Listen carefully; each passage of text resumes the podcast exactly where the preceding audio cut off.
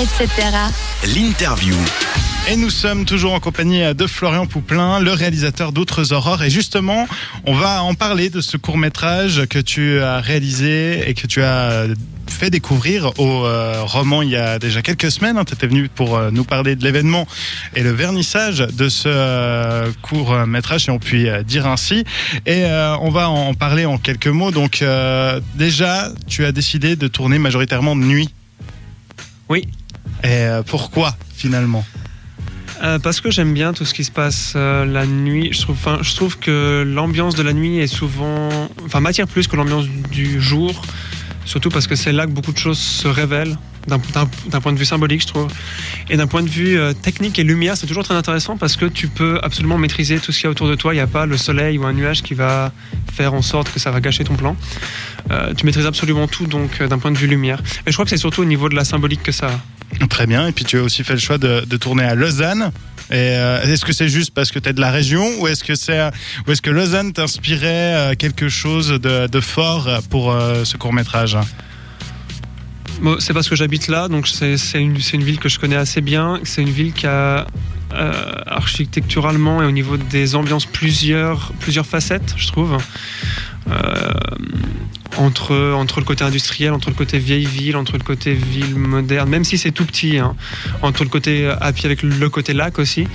Euh, mais c'est surtout parce que je connais très bien et que souvent des idées me viennent quand je suis dans un endroit, en fait. Et voilà. Alors, euh, est-ce que tu as envie de nous en parler en quelques mots d'autres aurores? Euh, Même si sur un court métrage, c'est difficile de pas trop en dire, ce que je pourrais comprendre. Ah non, non, t'inquiète pas, je me suis déjà suffisamment plié à l'exercice. Bah, ouais, exactement. Bah, en gros, c'est ça reprend une thématique qui a été vue plusieurs fois euh, au cinéma, c'est le passage de l'âge de, donc l'adolescence à l'âge adulte. Donc c'est un thème pas du tout novateur, où en gros on suit donc deux personnages qui pendant une nuit, donc un gars, une fille, qui pendant une nuit sans, nuit et vont essayer de, combattre ça, en fait, d'essayer de trouver un semblant de début de raison de vivre, entre guillemets, puisque tout ce qu'on leur propose ne leur convient pas tant, mais en même temps ils savent qu'ils vont pas trop vraiment avoir le choix.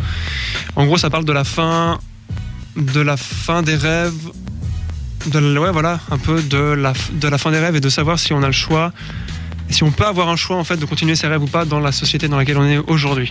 C'est peut-être euh, super large ce que je suis en train de dire, mais c'est beaucoup plus simple quand on voit le film. Euh, et voilà, donc j'ai essayé de traiter ça de manière assez, la plus originale et personnelle que j'ai pu. Très bien. Et euh, parle-nous un peu des conditions de tournage. Est-ce que ça a été long à faire? Est-ce que ça s'est fait en une nuit par exemple ou Non, ça a été fait en trois nuits. Très bien. Ce qui donc ce qui était assez court, je trouvais. Surtout qu'on a toujours fini plus tôt. Euh, sûrement parce que je savais exactement ce que je voulais, que j'avais fait une très bonne prépa avec euh, le chef opérateur. Et euh, deuxièmement parce qu'il y a beaucoup de... La mise en scène est très est très lente. c'est pas lente, c'est. Disons qu'il y a beaucoup de plans séquences. Donc du coup, une fois que le plan était mis, on faisait 4-5 prises et c'était bon. Il n'y avait pas genre 1000 angles à faire pour une scène, ce qui souvent fait perdre un temps monumental.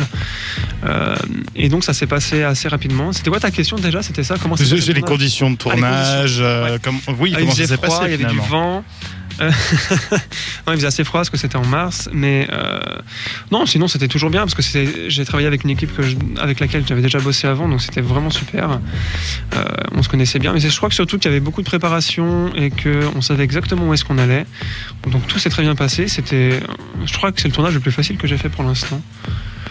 Et j'étais très étonné qu'il soit plus court qu'avant. Enfin bref, voilà. eh ben, euh, tant mieux si ça s'est euh, bien passé euh, de, ce côté-là.